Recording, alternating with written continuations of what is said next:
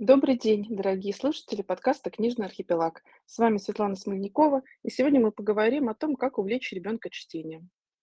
Сегодня у нас в гостях будет Александра Матрусова, преподаватель, переводчик, автор телеграм-канала «Начитайка», доцент кафедры общего и русского языкознания Института Пушкина.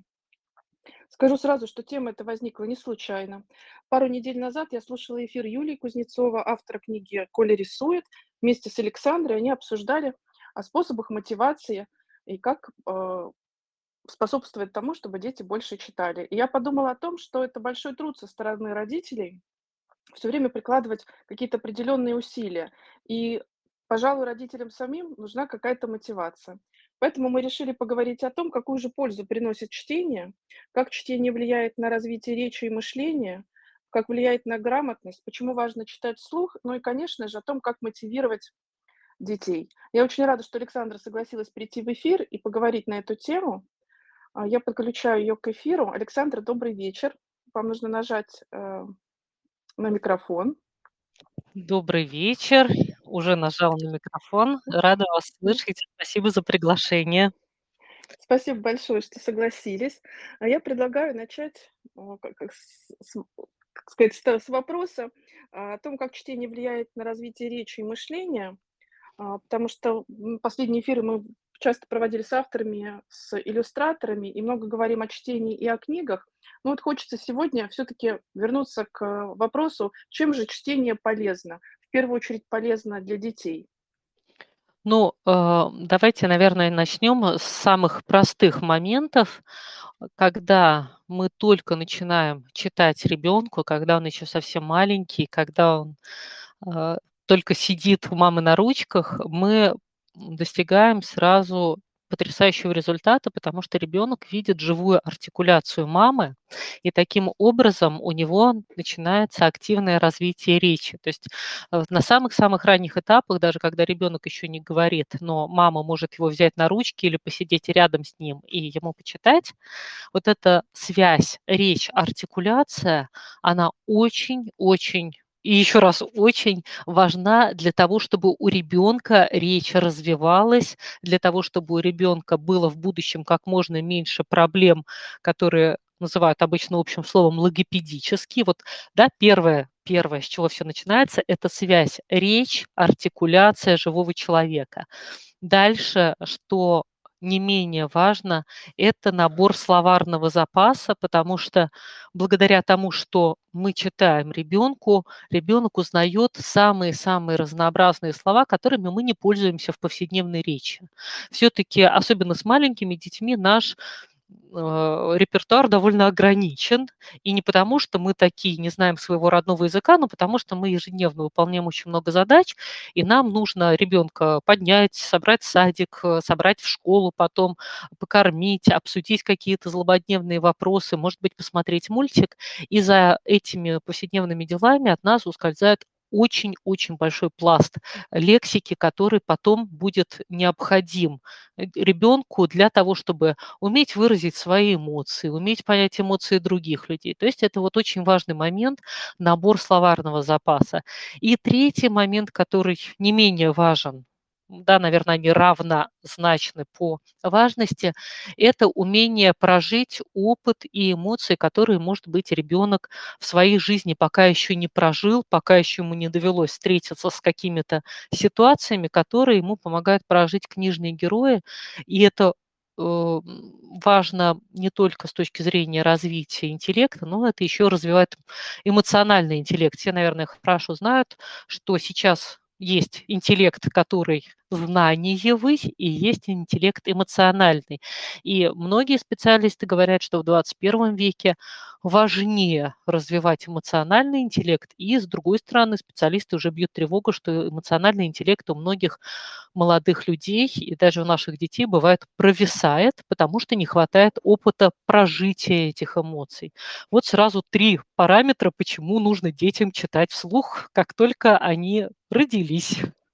Да, Александра, спасибо. И я а, на одном из эфиров уже приводила исследование, которое мне попалось, о том, что очень а, уменьшается эмпатия, и это связывается в том числе, что люди не видят лица других людей, то есть общаются в чатах, общаются а, ну, посредством разных с спос другими способами коммуницирует. И вот это вот, простое взаимодействие, когда человек находится перед тобой, ты видишь, как он говорит и и артикулирует, как движется и меняется его лицо, эмоции. И что именно это является причиной, что за последние 20 лет, а, способность вот такого, э, эмпатии очень снизилась. И, э, в том числе, ну, в числе рекомендаций, да, как можно это предотвратить, было чтение, а, какие-то театральные занятия, не только посещение театра, но и участие в разных, э, театральных студиях, в домашних спектаклях. То есть любой любой способ, э, вот такой вот игры, и даже чтение выразительное вслух и по ролям. А, и как можно меньше, как можно больше общаться и заводить какие-то, такие правила, когда, допустим, за обедом не используются телефоны, да, то есть когда люди об общаются, смотрят. То есть именно очень важно смотреть на лицо человека.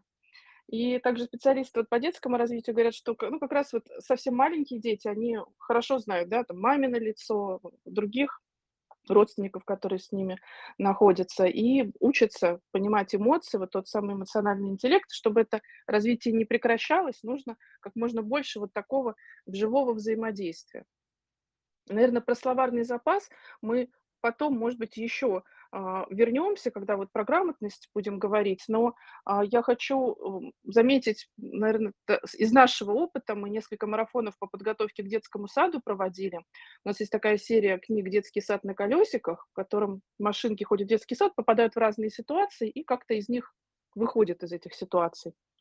Там кто-то а, кто-то забияка, кто-то стесняется, ну, в общем, какие-то такие жизненные ситуации. И мы проводили эфиры с психологами, которые говорили о том, что очень важно, а, вот читать книги, в которых какие-то живые ситуации описаны, совсем маленьким детям, ну, соответствующим языком написанные, потому что у ребенка просто нет этих понятий, он не может объяснить, что с ним происходит, что что было в детском саду, например, да, что, а и получить этот эти слова и описать какую-то ситуацию, понять, что именно произошло, он может как раз благодаря чтению. Это как раз совпадает с тем, что вы говорите. То есть, видите, и лингвисты, и психологи, а, примерно об одном и том же говорят, что мы помогаем таким образом детям подготовиться к э, расширить их жизненный опыт и подготовиться к тем ситуациям, с которыми они склад сталкиваются в жизни. Да, но вы знаете, э, для меня вообще вот эта вот тема словарного запаса- это, э, боль, потому что я думаю, что мы к нем к нему вернемся еще, но вы привели пример такой скорее положительный, когда благодаря замечательным книгам вашего издательства я очень люблю "Детский сад на колесиках", и благодаря, э, вдумчивым, я вообще люблю ваше издательство. Вот. И благодаря вдумчивым родителям дети развивают свой словарный запас. И я сейчас скажу о том, что происходит, когда словарный запас не развит с точки зрения среднесрочной перспективы. А, наш институт сейчас выполняет такую интересную работу. Мы анализируем итоговые сочинения одиннадцатиклассников, и волосы дыбом на голове становятся от того, что лексика, которая должна быть набрана в 5, 6, 7, 8 лет, пропущена в какой-то момент, и в итоге, я просто вам сейчас процитирую, чтобы вот ужаснуть и больше к этому не возвращаться. В итоге человек, который пишет в 11 классе итоговое сочинение, говорит, что робкость, да, не робость, а робкость, он образует существительное от прилагательного робкий, значит, у него нету в активном словарном запасе слова робость. Робкость- это качество человека, определяющее в нем способность ловко действовать в нужный момент и предпринять что-то в критической ситуации. Чтобы сделать бесстрашное действие, нужна робкость. Представляете? Вот этот вот, э, ну, не буду комментировать, да, вот это к вопросу о словарном запасе. Я, честно говоря, когда вот это увидела в школьном сочинении почти взрослого человека, я схватилась за голову и решила проверить себя. Пошла, спросила своей дочери, а знает ли она, что такое робкий человек. Она меня, к счастью, успокоила.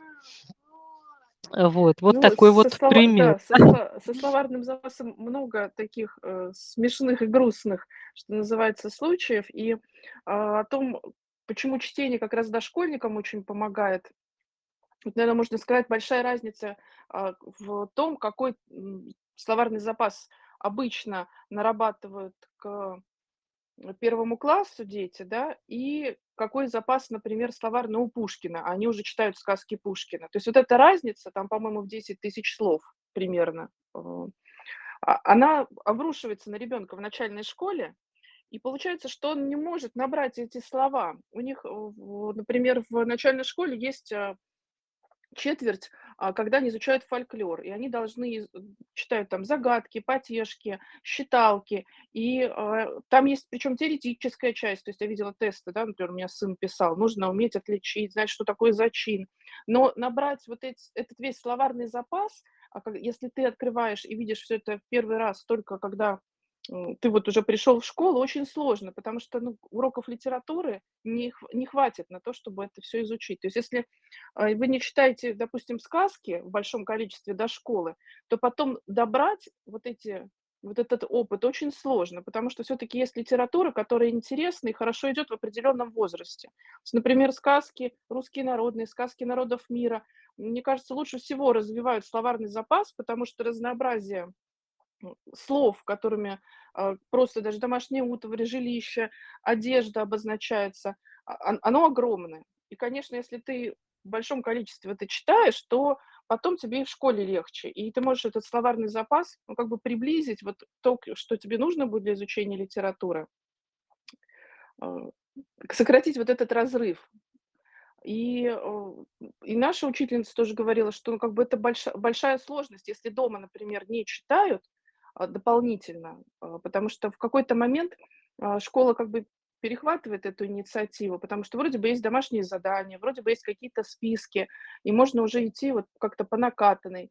Но на самом деле этого не хватает. Поэтому, наверно, те родители, которые продолжают читать, и читать вслух, и покупать книги, и, может быть, ходить с ребенком в библиотеку и на какие-то, а, встречи с авторами, ну, конечно, это большая подпитка и большая помощь, а, не только с точки зрения русского языка, но и в принципе. Потому что, например, вот в языковой школе, где у меня сын учился, 1 совет, который давали, что не надо рано учить иностранный язык, учите как можно лучше русский. Больше читайте, развивайте словарный запас, потому что невозможно освоить потом будет новые слова на иностранном языке, невозможно будет выполнять задания, описывать, разговаривать на иностранном языке, если у вас нет этого вокабуляра в русском.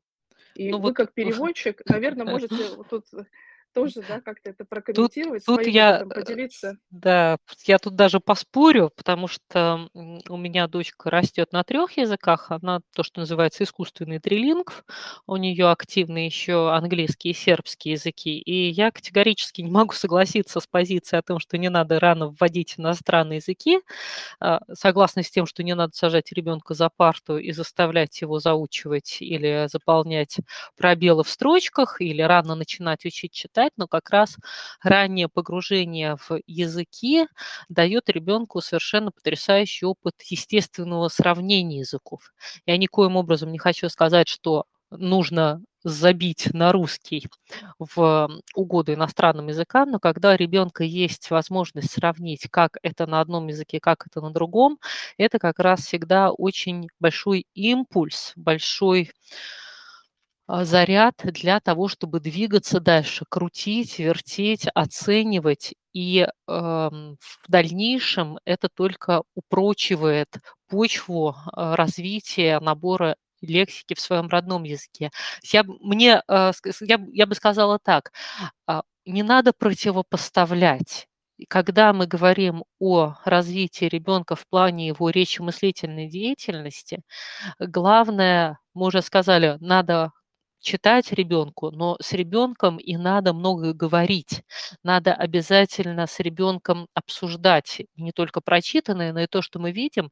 И тут момент такой, что если, например, опять же, я тут комментирую исключительно свой опыт и опыт англо-родителей, которых я знаю, как раз эти родители чаще всего очень много и активно общаются с ребёнком, потому что по-другому ребенка в среду искусственно не, не сможешь погрузить.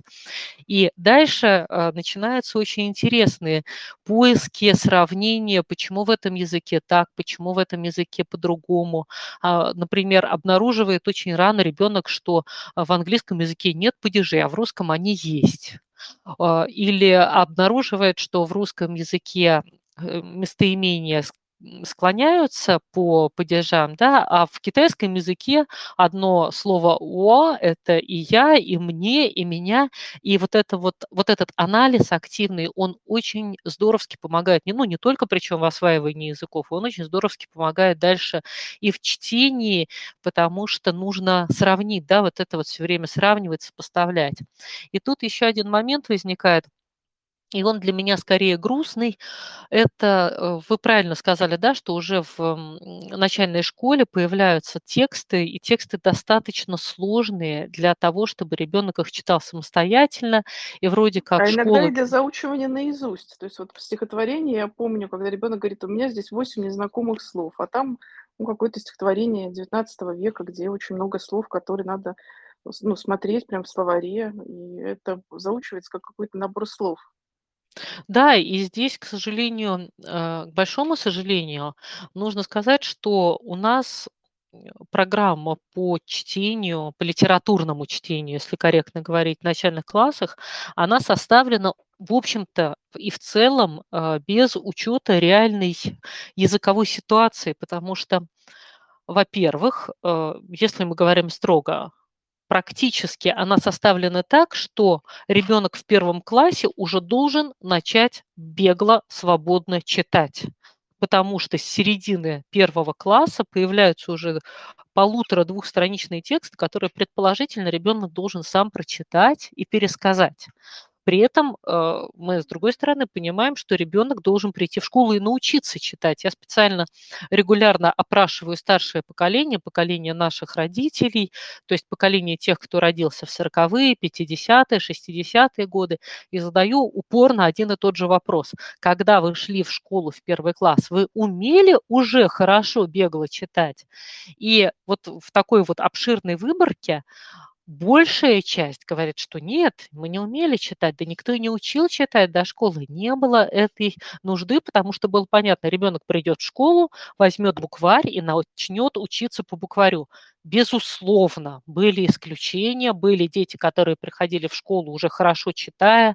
Это были э, нередко младшие братья и сестры, которые тянули за своими старшими. Я сама была тем ребенком, который пришел в школу свободно читая, но Такое вот, знаете, очень хочется сказать большое жирное "но".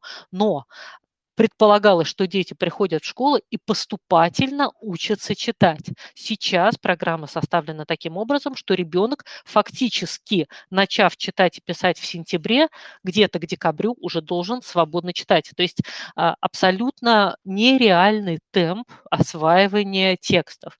Второй момент. Э, это то, А, о чем я извините, говорю. пожалуйста, Да. Александр, Мгм. я просто сразу хотела а, уточнить, а как вы считаете, откуда же тогда такой разрыв? То есть предполагается, что ребенок приходит а, и уже как-то, мы знаем, во многих есть подготовительные классы, как-то уже умеет читать, к декабрю начинает читать бегло, почему же тогда такой большой разрыв между первым и одиннадцатым классом? То есть с таким беглым чтением, по идее, он должен набрать, успевать прочитать школьную программу, набрать этот словарный запас, уж точно знать значение слова "робкий", Почему же этого не Ну, происходит?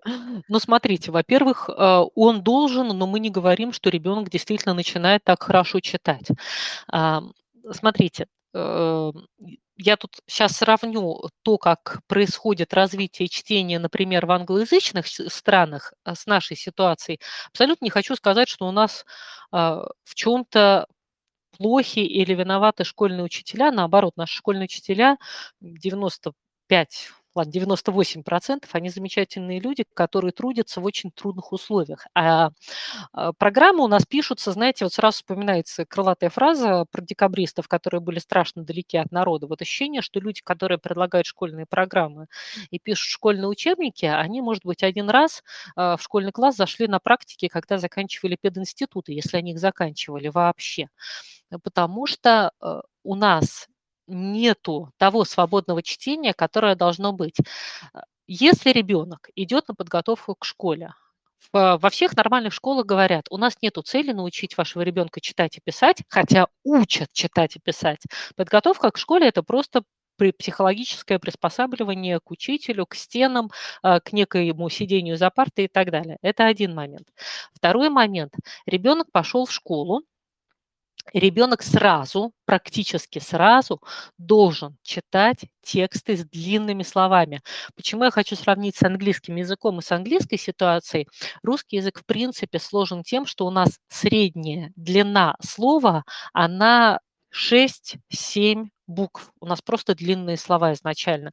Смотрите, если англичане начинают читать, они начинают читать с трехбуквенных, потом четырехбуквенных слов, то есть им, в принципе, проще начать читать, потому что есть вот эти вот коротенькие словечки. У нас мало того, что их нету, у нас сразу ну, то есть у нас их мало, у нас сразу начинают давать тексты с длиннющими словами. И ребенок чаще всего попадает в ситуацию тотального неуспеха потому что он эти длинные слова еще не может прочитать, он еще не прошел, не пришел в фазу беглого чтения, он еще то, что называет Мариана Вулф, а, автор, э, наверное, всем здесь известной книги «Пруст и кальмар», она называет такого читателя декодирующий. И для школьника нормально оставаться декодирующим читателем э, до 7, до 8 и даже до 9 лет.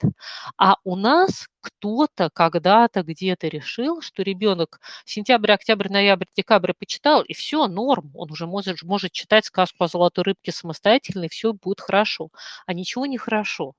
И вместо того, чтобы постепенно вот этими мал, малыми шажочками в школе и дома обязательно набирать обороты в чтении, мы получаем ситуацию, когда ребенок читает плохо, когда он расстраивается, когда чаще всего он нарывается на комментарии то ли в школе, то ли дома о том, что фу, таким быть, как плохо, что ты, что ты так плохо читаешь. И эта ситуация неуспеха накапливается, накапливается, накапливается. И э, чаще всего ребенок не умеет получать удовольствие от чтения, потому что у него нет опыта чтения в свое удовольствие, него нет опыта выбора книги по своему уровню, у него нет опыта расслабленного чтения. И что касается школьной программы, ну, а, да, если мы говорим уже дальше, забегая вперед, она перегружена. Школьная программа по литературе перегружена совершенно дико, и объективно невозможно прочитать вдумчиво все те произведения, которые у нас а, в школе изучаются, потому что ту же «Войну и мир» читать, ее нужно читать в историческом контексте, но опять же, у наших школьников этого исторического контекста нет. Да? То есть тут вот по совокупности сразу комплекс проблем, и я всегда говорю, что вот я открываю учебник по родной речи э, советский, например, да, и начинаю смотреть, э, какие там тексты. Ну, там книги для чтения, которые изданы в Учпедгизе в 1954 году. Ну, мы, конечно, промолчим про то, что все начинается с биографии Владимира Ильича. Вот, ну, но да. дальше, да, ну, это дань времени. Мы понимаем, что э, все наши вузовские учебники, если мы уже успели поучиться по учебникам, изданным в Советском Союзе, они все обязательно две цитаты Ленина, две, две цитаты Маркса, дальше все пошло.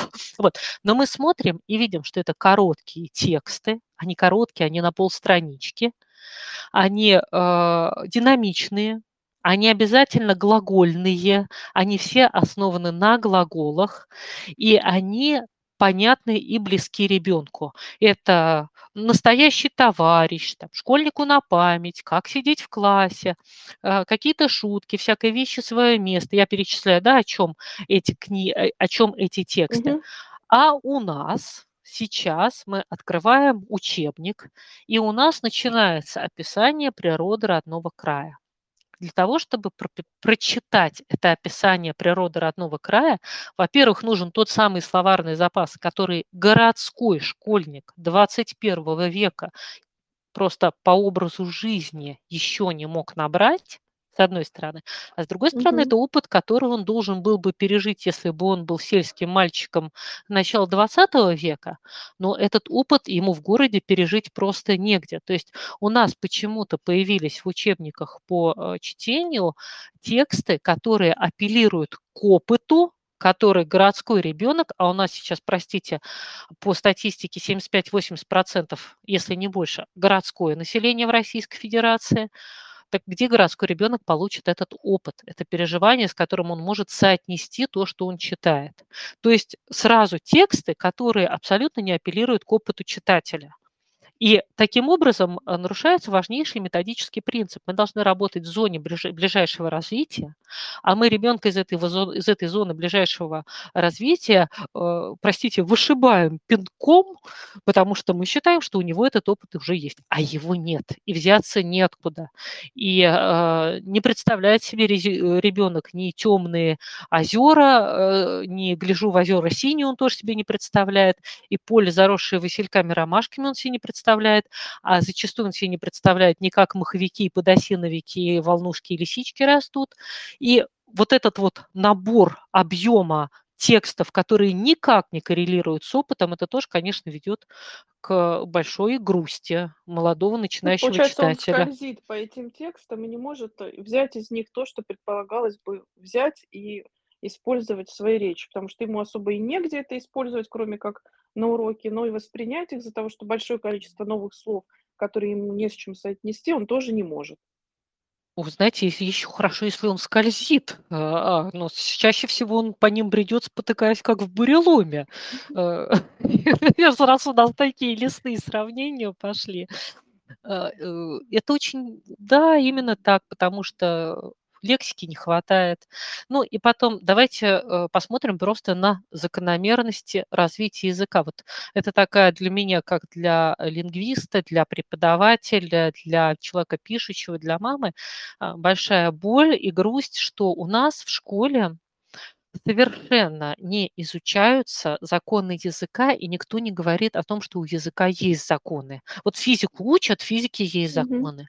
Математику учат, математике есть законы. Во всех науках есть законы, а язык у нас какой-то свод правил, да, это, э, э, подчеркну, да, я не говорю о орфографических, пунктуационных правилах, это, тут у нас все хорошо, перебор. А вот то, что язык развивается по своим законам, что слова устаревают, что в языке появляются новые слова, что меняется словарный состав, что меняется фонетическая норма. С 1 по 11 класс об этом практически никто нигде не говорит.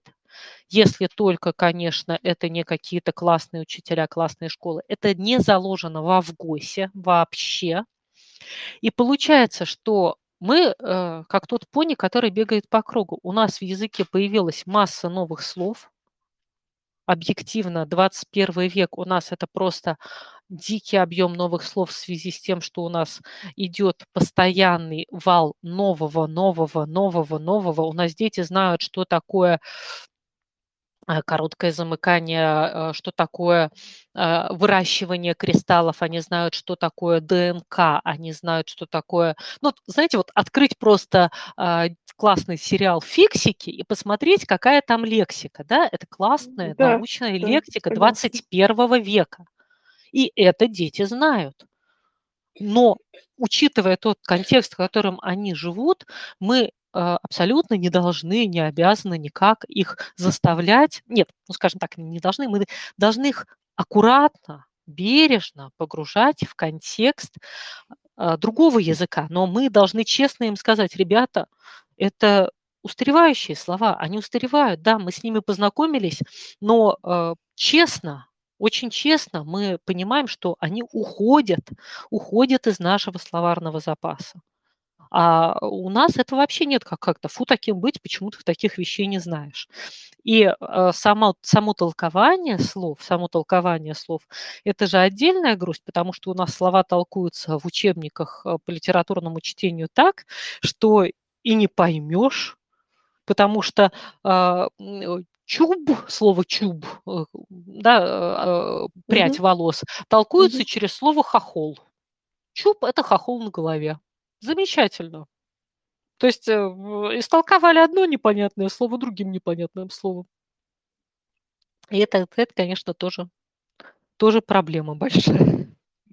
А как вам кажется, родители могут вот помочь, ну, допустим, на разных этапах? Мы э, много говорили о том, и вот сегодня начали, э, как важно именно в самых ранних э, э, месяцев и лет жизни ребенка читать. А если брать вот младшую школу, как вам кажется, как родители могут помочь вот этот вот разрыв между словарным запасом реальным, который использует ребенок, словарным запасом, который требуется для того, чтобы осваивать программу по литературному чтению, и дальше быть как-то успешным в школе, потому что же русский язык и литература, ну, вплоть до 11 класса идут, да, и как бы как вот тут родители могут помочь?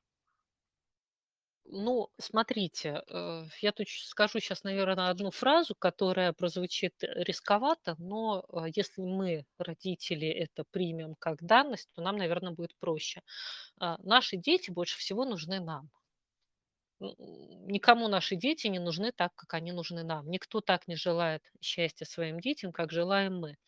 И если мы исходим из этой позиции, то тогда все становится на свои места, и мы действительно должны включаться максимально в то, чтобы помочь детям. И первое, что может делать родитель, это читать ребенку вслух столько, сколько он может, столько, сколько он находит времени, столько, сколько позволяет ребенок. И читать вслух, читать вслух, читать вслух столько вот, да, вот, ну, до бесконечности. Это первое, что мы можем делать. И э, помимо просто развития словарного запаса, помимо вот этого вот э, эмоционального контакта, мы создаем пространство общения и доверия. Э, многие современные специалисты по чтению говорят, что читать нужно ребенку, вот, ну, пока он готов слушать. Очень часто как, опять же, происходит? Пошел ребенок в школу, э, более-менее научился читать, и родители говорят, ну все, давай теперь читай сам. Да, дальше ты сам. Все, да, это Дальше, очень а, а, распространенно. а дальше давай, да. А вы знаете, это очень похоже, например, на э, езду на велосипеде.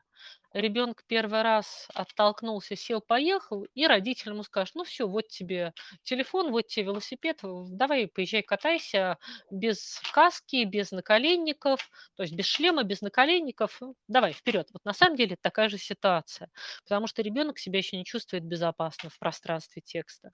Ребенок еще не научился ориентироваться в книгах. Ребенок еще не может понять, а, как ему начать читать. Ну вот это приблизительно то же самое. Вот ребенок начал читать, мы говорим ему, давай сам дальше читай. Это вот ребенок первый раз поехал на велике, мы ему сказали, все, давай, мо- можешь кататься по центру Москвы. Вот приблизительно то же самое. Вот. А, Читать, читать, читать, читать, читать, читать ребенку– это как раз возможность э, с ним проживать этот опыт и возможность помочь ему набрать словарный запас. Это один момент. Другой момент, и мы даже недавно с подписчиками у себя в канале я это обсуждала, что очень часто как получается, родителей есть свой читательский опыт. Й- Особенно если родители читающие, у них свой особый читательский опыт, и они, что, конечно, очень ценно, они хотят разделить эту радость от чтения каких-то конкретных книг со своим ребенком. И отсюда появляется проблема, когда родители настаивают на том, чтобы ребенок прочитал какую-то книжку, или даже сами настаивают на том, что они ему почитают, а ребенок не хочет, не готов. Ну, в конце концов, это просто не его книга. Вот, ну, не хочет. Да, Знаете, я, да. я в третий или четвертый год, я регулярно говорю дочке, Катюш, а хочешь я тебе Гарри Поттера почитаю, потому что я очень люблю Гарри Поттера. А она мне говорит, нет, не хочу. Меня дети тоже совсем не любят Гарри Поттера. А Вот сколько дочке вашей лет? дочке 8 лет, она во втором классе. Я надеюсь, что она дорастет, потому что я понимаю, что, в принципе, конечно, эта книга не для восьмилеток. То есть я сама прекрасно старшему вот понимаю 15 исполнилось, нет, он не полюбил. Да вот да, это такая наша боль поттероманов. Как быть Да. поттероманом, когда Но твои зато я хочу сказать, что этим летом мы с ним читали Гамлета по ролям, и очень хороший у нас был досуг. При том, что не могу сказать, что это вот, ну, как, ам, что это обычное наше времяпрепровождение, но тем не менее, вот Гамлет в таких, э, в таком виде, то есть вечером ну, по ролям очень у нас зашел.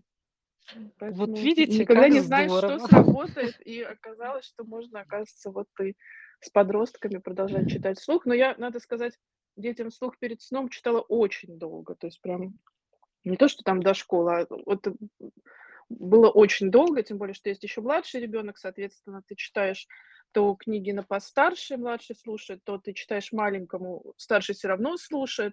Поэтому это просто как бы длилось очень долго, и поэтому сама само это действие, чтение вслух, для них неудивительно. То есть не то, чтобы там вот это вдруг возникло, да, так, что а давай-ка вслух почитаем, чтобы их сразить. То есть нет, это как-то естественно произошло, а, потому что, ну, пьесы надо читать вслух, никакого удовольствия от чтения про себя а, ты не получишь. Тем более, опять же, слова неизвестные, да, их надо разобрать, а когда ты читаешь про себя, ты их как-то не проскальзывают, и какие-то вещи остаются незамеченными. Поэтому, наверное, с детьми такими, ну, с подростками вряд ли ты сможешь читать много им вслух и по разным причинам. Но тем не менее это все-таки возможно, выбрав какое-то, может быть, произведение, и все-таки продолжить вот это вот, тем более, что сейчас пошли такие произведения, ну, где действительно очень много лексики и очень много исторических произведений, что вот там учили на отрывок, наизусть отрывок из слова полку Игореве, тут Шекспира читать, то есть это, честно говоря, огромная такая нагрузка. Да, И надо да. как-то с ней справляться, да. А какое-то вот такое чтение по ролям, в виде такого развлечения, совместный какой-то разбор, он все-таки как-то немножко вот эту нагрузку, по крайней мере, психологическую снимает. Вроде как бы ты тут не один вот с этим всем. И можно даже какое-то удовольствие от этого получать. Да, да, вот знаете, обеими руками за. Но вот у вас же была готова почва, да, вы читали детям вслух очень долго. То есть у вас это было не вот в 15 лет пришли, так, давай сейчас будем по ролям читать, быстро садись, открывай книгу. У вас эта почва, она была вспахана, э, засеяна вашим огромным трудом. То есть тут, конечно, речь о том, что это огромный родительский труд. И э, вот, знаете, мне очень хочется, чтобы если нас слушают родители, чтобы они сейчас, даже если у них совсем нет времени на чтение ребенку, чтобы они просто выдохнули и подумали, что все равно все хорошо, потому что когда мы начинаем говорить о том, что у нас получается с детьми в, общественном пространстве, э, очень часто других людей это может э, больно задевать тем, что у них это не получается.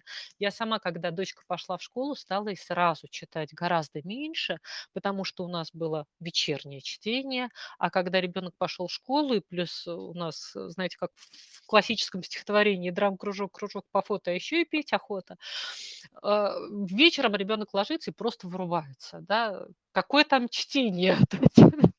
Я успеваю ей э, прочитать «Спать пора уснул бучок», и все, и ребенок спит. И очень хочется, чтобы родители, у которых такая ситуация, чтобы понимали, что, ну, э, бывают такие сложные ситуации, когда приходится выкра выкраивать и выковыривать это время для чтения. Но вот мы решили эту ситуацию таким образом, что я начала ее читать утром. То есть когда мы понимаем, что у нас ускользает то время для чтения, которое удобно нам, нужно, э, да, себя как-то заставлять искать э, это время, если мы видим э, ценность этого времени совместного. Это один момент. Второй момент. А, чтение вообще хорошее чтение, качественное чтение, оно же связано не только с чтением как таковым, не только с уроками литературы. Я думаю, что если нас слушают мамы, например, начальной школы или будут слушать записи, они пой- вспомнят, припомнят ситуации, когда ребенок не может решить задачу по математике, потому что он не может до конца понять прочитанный текст. Ну, а мы с вами знаем, что все, опять же, Я, вы знаете, иногда сама не могу. Вот в некоторых учебниках вот это не могу понять задание, мне очень знакомо. Да, ну, в современных учебниках правильно кроме того, чтобы видимо, люди, которые хорошо читают, они, наверно, могут потом составить грамотно задание. Вообще правильно составить задачу- это тоже такой определенный навык. И вот, видно, не у всех он есть. Но это действительно большая проблема. Да, да, то есть тут, э, речь не столько о том, что вот надо, э, только детские книги читать, только детские думы лелеять. На самом деле это очень практический навык. И чем дальше в лес, тем больше по ребенку, по подрастающему человеку будет ударять, больно ударять этот навык беглого декодирования текста. Сначала начинается с задачек по математике из, э, не всегда хорошо составленных текстов по окружайке. Потом это перетекает в химию, физику. То есть вот эта вот непрокачанность навыка чтения, она потом начинает бить везде, бить по всем предметам, бить по всем фронтам. А с другой стороны, вы же сами правильно сказали, ну, у нас перегружена, у нас дико перегружена программа по чтению, и когда мы читаем пьесы, ну, это просто нечестно по отношению к нашим детям. Пьесы были написаны не для того, чтобы их читали. Пьесы написаны для того, чтобы мы их смотрели в театре. А дети должны их читать. И э, тут вот я специально употребляю слово «это нечестно». Нечестно ждать от ребенка, что он будет читать э, «Чайку» или он будет читать «Беспреданницу» и получать от этого колоссальное удовольствие. Есть уникальные дети, которым это нравится. Все есть, всегда есть исключения. Но об- оборачиваясь на себя, мы сами-то хотим читать а, сценарий, или мы лучше посмотрим на сцене. Да, вот это вот еще Да. такой момент. Мгм. Бедные наши Я дети. согласна. И вот у нас несколько таких примеров есть. И подкаст, кстати, был на эту тему с чудесным проектом на Сахалине, который есть. То есть понятно, что в больших городах а, и часто, кстати, учителя литературы, вот в нашей школе, по крайней мере, так являются инициаторами, что не ходят в театр смотреть эти пьесы, которые проходят, и а, что-то ставят у себя в школе даже для того, чтобы все-таки как-то это поня- понять эти произведения. А вот на Сахалине у них потрясающая программа была с кинотеатром экранизация классики. То есть они ходили, смотрели. Это тоже такой, ну, такой способ, что ли, как-то прожить эту программу, немножко ее прочувствовать, ну, увидеть на сцене, да. Да, вы знаете, это вот еще такой тоже грустный момент. Э, Безусловно, я как филолог-русист считаю, что литература это самое важное вообще в жизни. Э, Литература это самый главный в школе.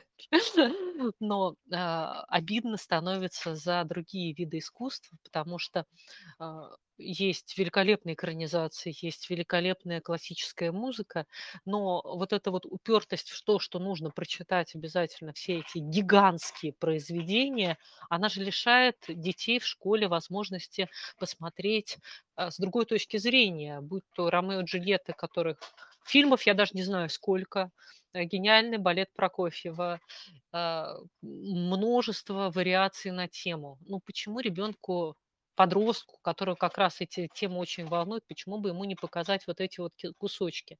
Ну, и вы знаете, я сейчас, наверное, скажу жуткую вещь, после этого у нас отвалятся все слушатели и отпишутся от моего канала, но я честно считаю, что у нас программа школьная по литературе, она создана таким образом, и понятно, что она наследие Советского Союза, она создана таким образом, чтобы люди получили определенное представление о том, как все было ужасно в Российской империи. Смотрите, даже у Островского ни одной комедии мы не проходим, мы проходим «Беспреданницу» и проходим, э, как ее, господи помилуй, что у нас Островского второе вылетело из головы.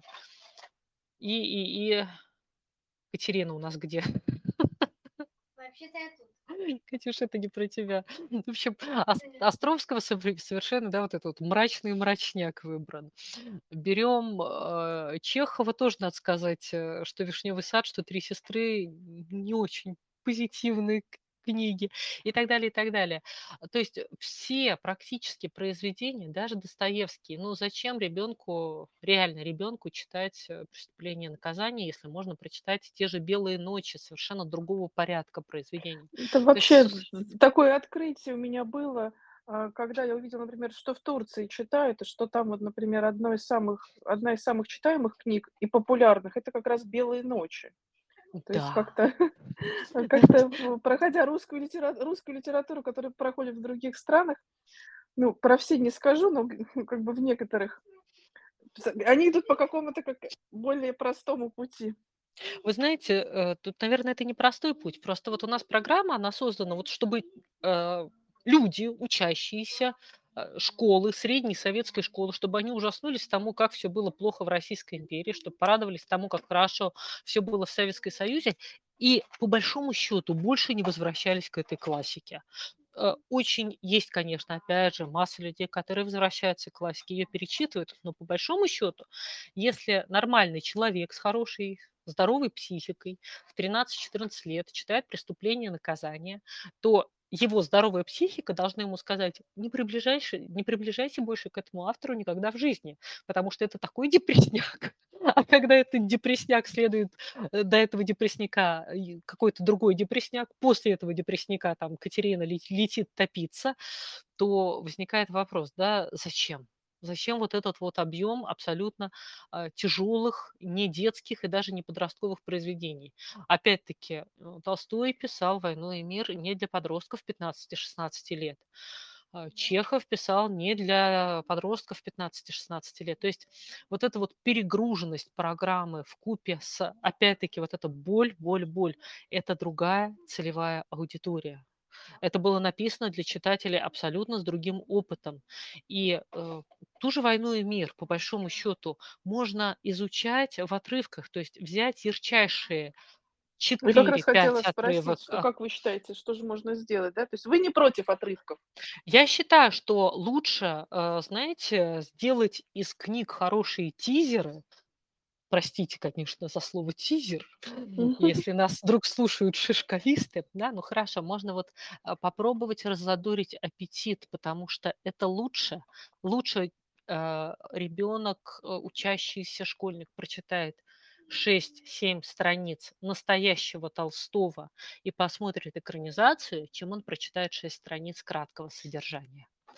А, взять из «Войны и мир» вот эти 6, 10, 20 страниц, а, хрестоматийные или, или наоборот не хрестоматийные, ярчайшие моменты. Этот а, совет в филях а, глазами девочки с печки, а, первый бал Наташи Ростовой, или наоборот взять какие-то совершенно безумные моменты, когда Наташа сбегает с Курагиным, и дать вот этот вот близкий детям э, спектр эмоций, вера, любовь, надежда, предательство, разочарование. Потому что, э, знаете, вот, например, я помню, когда у меня был очень читающий класс, кстати, и у нас вообще был очень хороший класс, но когда мы обсуждали финал «Войны и мира», ну, почти все недоумевали, как вот Наташа из того воздушного поющего существа Да, превратилась тоже. вот в эту, да, в эту маму, которая радостно бегает и кричит, Николеньке стало лучше. Самку, да, там. Да, а на самом-то деле никто из нас не имеет опыта материнства. Это сейчас понятно, что на любое пение за-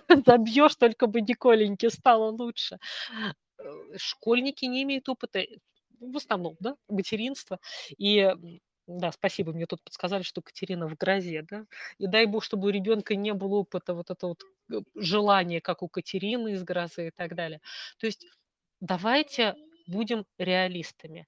Дети а, в школе изучают огромный объем информации. Еще поколение наших родителей, которые учились 50-х, 60-х годах, они не изучали в школе, что такое ДНК, ионизирующие частицы и принцип действия, а, допустим, э, а, господи, как его, а, слушайте, у меня сегодня выпадает. Но они этого не изучали, да? Гораздо, гораздо меньше объем информации. Что такое тефлон в школе, простите, не говорили, потому что это все пришло потом. А у нас всю эту дополнительную информацию в школу втиснули. ДНК надо знать, РНК надо знать, ионизирующее излучение надо знать, Илона Маска надо знать, тайны Вселенной Джорджа надо знать. Когда? Вопрос когда. То есть э, в школьную программу продолжают втискивать, вталкивать, я не боюсь этих слов, все большие и большие куски информации, которые нужно хотя бы как-то в себе в голову впихнуть, чтобы пройти от четверти до четверти, добавился огромный объем возвращенной литературы. Ну, не, не- не читали в, Советской, в Советском Союзе «Мастера и Маргариту». У меня тут мама вдруг мне говорит, А то сейчас в школах мастера и Маргариту изучают. А зачем это? Я говорю, мама, мы изучали и мастера, и Маргарита, и все сопутствующее. Да? То есть добавился огромный объем возвращенной литературы, иммигрантской литературы.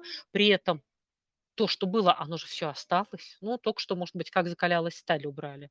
То есть мы вот, да, вот это вот, знаете, такой вот напоминает волшебный мешочек Хагрида, а, где маленький такой мешочек, а все туда втискивается. В... Не, не Хагрида, а у Гермиона была волшебная сумочка, куда можно было 100 э, томов книг положить, она все маленькая, сюда все втискивается, втискивается. То есть я считаю, что, э, конечно, нужно пересматривать, нужно сокращать, Ну, нужно опять же, как мы говорили, что только мы можем как-то помочь. Ну, то есть мы можем только на себя, как на родителей как-то а, повлиять. То есть э, можно ли помочь вот подростку тут с освоением этой программы? Ну, вот как вариант, да, мы определили, что можно в театр сходить, можно помочь выбрать какие-то значимые фрагменты, да, не заставлять читать э, целиком все произведение.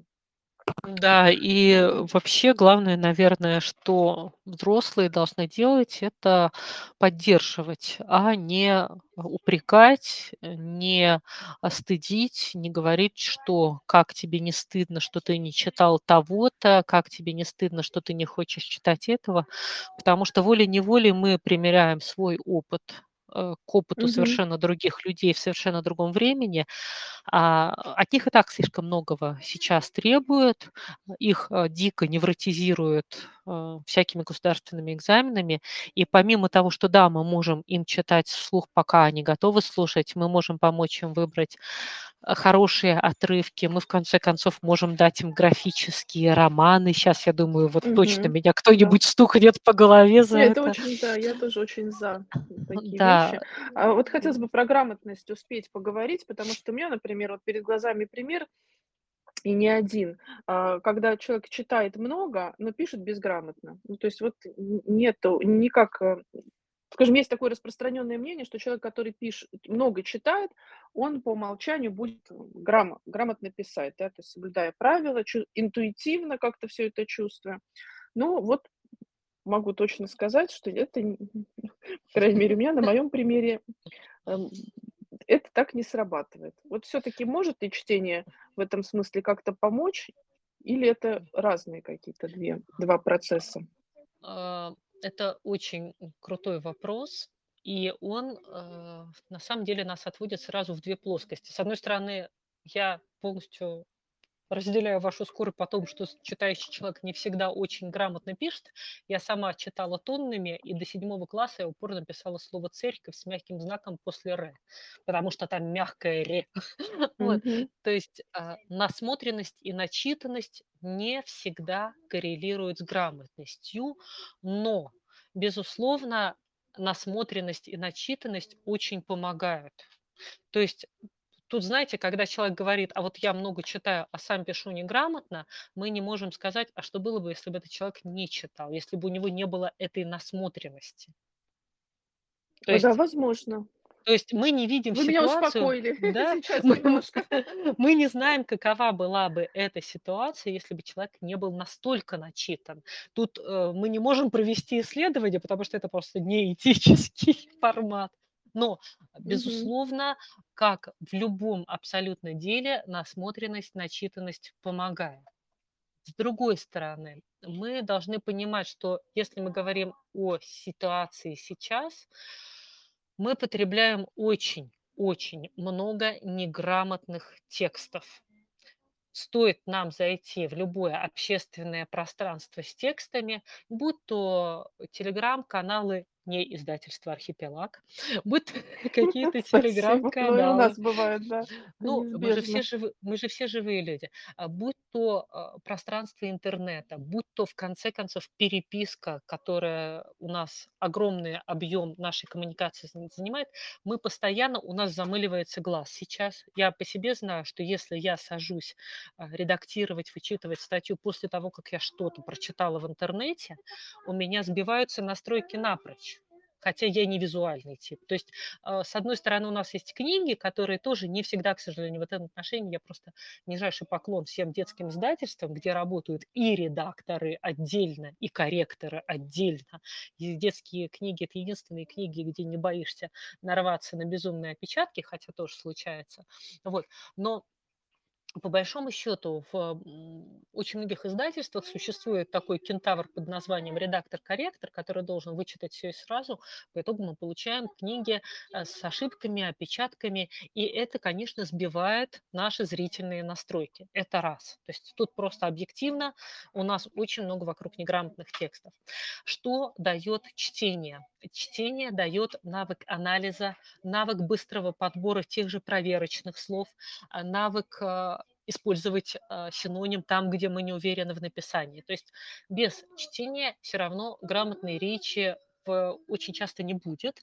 Вопрос только в том, что не всегда нужно быстро очень говорюсь, мы говорили, говорим про художественную художественную литературу, но тоже особенно родителям важно понимать, что ребенок может просто не любить художественную литературу. Ему нужно читать энциклопедии, пока он дорастет до чтения художественной литературы. Вот очень важный момент. Не всегда ребенка есть эта потребность слушать сказки, стихи и так далее. Дайте ему энциклопедии, дайте ему науч-поп, дайте ему нон-фикшн, и он будет счастлив. Тоже, да, вот этот выбор дать ребенку. И, наконец, с точки зрения грамотности, а, у нас э, Первое, читать надо. Второе, безусловно, русский язык, у него есть такой орфографический принцип, как исторический. То есть очень часто возвращаемся к вопросу, мы не знаем историю языка, и поэтому нам трудно понять логику. Если бы мы знали историю языка, мы бы понимали логику, почему компания и компания, да, компанелла и ком пане, да, с хлебом, да, компания собирает, компания, те, кто собира, собрались вокруг одного хлеба. Будем знать эти исторические процессы, хотя бы минимально, пойдет уже лучше. То же самое касается корней с чередованием и прочее, прочее. И, наконец, третий момент, когда мы говорим о грамотности, это просто а, умение быстро проанализировать, быстро э, выстроить и себя отредактировать, это отдельный навык, которому нужно учить. В школе, по большому счету, у нас прочел, забыл, прочел, забыл, прочел, забыл. Одно правило выучил, второе э, выучил на место первого. То есть тоже очень часто правила учатся в отрыве от текстов и контекстов. И э, есть прекрасные программы, где э, более вдумчивая работа со словом, но ее в принципе в школе не хватает. Вот. Ну и, конечно, Мгм. не, исключа- не исключаем а, вот в три, последнее, все последнее, что могу, скажу, последние годы, когда у нас ввели фонетический разбор слова в, ш- э, в начальной школе, это уже о детях, которые учатся сейчас, ввели э, в первом классе фонетический разбор слова. Ребенка еще не устоялся правильный образ слова, а ему тут же дают второй образ слова, а потом удивляются, Мгм. почему дети пишут неграмотно. Ну, опять же, дорогие люди, которые это ввели, спасибо вам большое с кисточкой от родителей, которые расхлебывают ваши гениальные изобретения. То есть вот целая совокупность э, причин, Мгм. которые нам дают вот эту вот проблему с грамотностью. А у меня еще, Александра, такой вопрос. Как вы относитесь к аудиокнигам? А, например, мы очень много слушаем дома, и я бы сказала, что я раньше меньше слушала аудиокниг, а благодаря детям стала слушать их больше, потому что раньше мне было сложнее сосредоточиться на чтении вслух, не моем, а благодаря тому, что мы во время всяких поездок, путешествий а, завели привычку слушать аудиокниги все вместе, да, то есть как ты концентрируешься, и очень много книг мы именно прослушали. Сказывается ли это на чем-то, да, на словарном запасе, на грамотности, на еще чем-то? Как вы, как вы, в принципе, относитесь к аудиокнигам? Потому что иногда я встречаю среди родителей такое мнение. Они говорят, вот э, эту книгу ребенок прослушал. Ну, это не совсем, это не считается. Вот прочитал это да, а прослушал это не то. Вот как, Ой, как вы э, считаете? знаете, как ребенок, который детство все провел, слушая классные виниловые пластинки и взахлеб, и наизусть, я к аудиокнигам хорошим, качественным отношусь прекрасно, потому что это возможность услышать правильные ударения, Это возможность услышать хорошую интонацию. Это возможность, в конце концов, заполнить время встречи с прекрасным, когда мы стоим в пробке, э, стираем, гладим, в конце концов сидим на шпагате. Главное, чтобы аудиокниги не занимали полностью место чтения, но это здорово, это огромное подспорье, это большая радость. Есть великолепные аудиоспектакли, и вы знаете, главное, чтобы они э, немножко балансировали с чтением как таковым, но очень многие дети немного, ладно, скажу, скажу, не буду преувеличивать, определенный процент детей входят в легкое чтение благодаря знакомству с книгами на слух, потому что они сначала послушают много-много раз, потом начинают читать, и это чтение в радость, потому что знакомый текст, меньше декодирования, а, более, больше беглости, и так появляется удовольствие от книг. Так что, и, ну и потом, если честно, а, не всегда у нас есть а, то, что называется спортсмены словом стамина, читать длинные длинные книги самостоятельно. самостоятельно. Э, иногда, когда у нас 5-10 минут, хочется прочитать какой-то короткий рассказ или сказку, а не растягивать чтение э, толстых книг. И в этом отношении аудиокниги тоже помогают. Опять же, сошлюсь на свой опыт. Э, я, к своему огромному удивлению, поняла, что у меня ребенок в 7-8 лет послушал «Остров сокровищ» и Тома Сойера именно благодаря потрясающим аудиокнигам. И переслушала много раз, и классно, что эта встреча состоялась. Потом, когда она их будет читать, у нее уже будет вот эта вот радость узнавания. Так что только за, только за. Да, да, я тоже с вами согласна. Вот есть потрясающий тоже спектакль, аудиоспектакль «Путешествие Нильса» с дикими гусями по Швеции. Мы его слушали много раз. И я сама очень люблю эту книгу, поэтому э, я какие-то какие-то спектакли, даже уже вроде дети из них выросли, а я готова их еще послушать, потому что именно удовольствие от того, как э, про, с хорошим произношением, с таким интонацией, ты слушаешь, как читают эту книгу с музыкальным сопровождением, да, то есть это тоже такой отдельный вид удовольствия, и не надо относиться к нему предвзято. Также, в принципе, как к комиксам, графическим романам и вообще а, разного вида такой, можно сказать, читательской продукции, можно если в широком смысле сказать. А, потому что все это способствует наш, наверное, росту нашей способности получать удовольствие от чтения. Разными путями мы к нему приходим.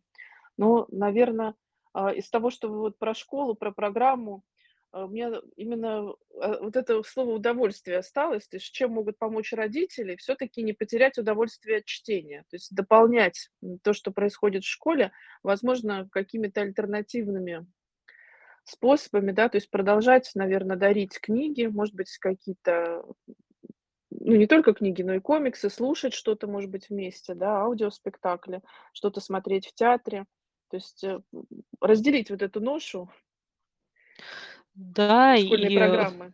и не бояться книг современных авторов. Я бы еще добавила э, масса современных авторов, которые пишут в том числе и смешные рассказы. А, это и, и наши любимые Юлия Кузнецова, и Станислав Секретов, и много-много-много-много других Мгм. прекрасных авторов, которые пишут рассказы на 3-4-5 страничек.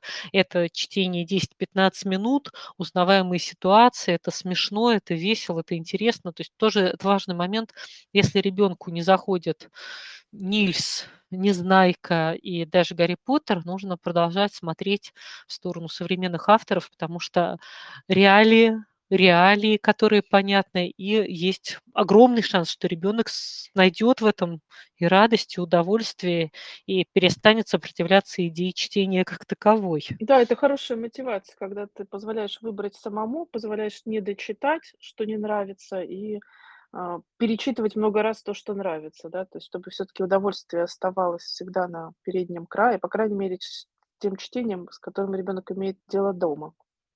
И поэтому мы, кстати, у нас вот отдельная такая линейка, что мы книги с таким юмором хорошим а, публикуем, потому что именно эти книги легче всего читать вслух, а, легче всего читать вслух и родителям, детям, и детям поделиться с родителями. Это а, как раз то, что хочется обсуждать, над чем посмеяться, такое чтение, которое создает вот эту особую легкую какую-то атмосферу. Мне кажется, а, вот чтение в семейном кругу, оно еще этим, наверное, очень полезно, что оно сразу может как-то переключить от того, что было в течение дня, и создать, может быть, на полчаса, но вот эту особую атмосферу какой-то радости, доверия.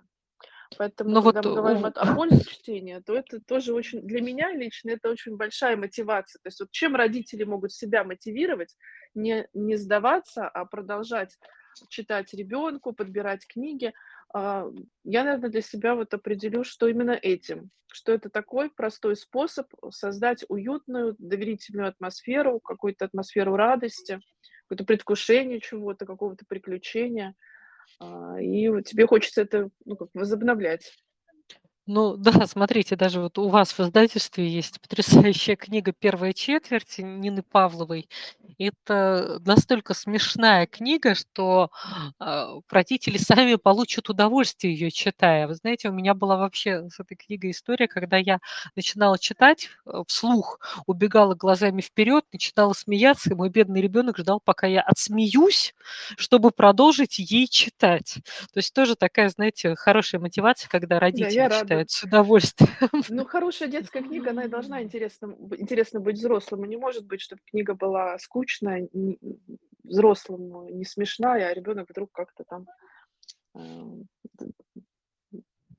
Для меня, ну, в принципе, мы же отбираем книги, рукописи, в том числе входящие. Мы же взрослые. То есть мы... У нас есть, кстати, такая вот детская редакция, мы тестируем на детях книги, но отбираем э, книги, отбираем мы взрослые. То есть если мне не интересно, не смешно, то вряд ли это будет интересно и смешно ребенку. Поэтому я считаю, что да, книги для семейного чтения, они должны быть с хорошим юмором, а, с хорошим сюжетом, написанные грамотным русским языком, который приятно э, читать вслух. Поэтому Да. это- это время тем ценно, да, что мы можем как-то все вот качественное вместе соединить и провести время все вместе.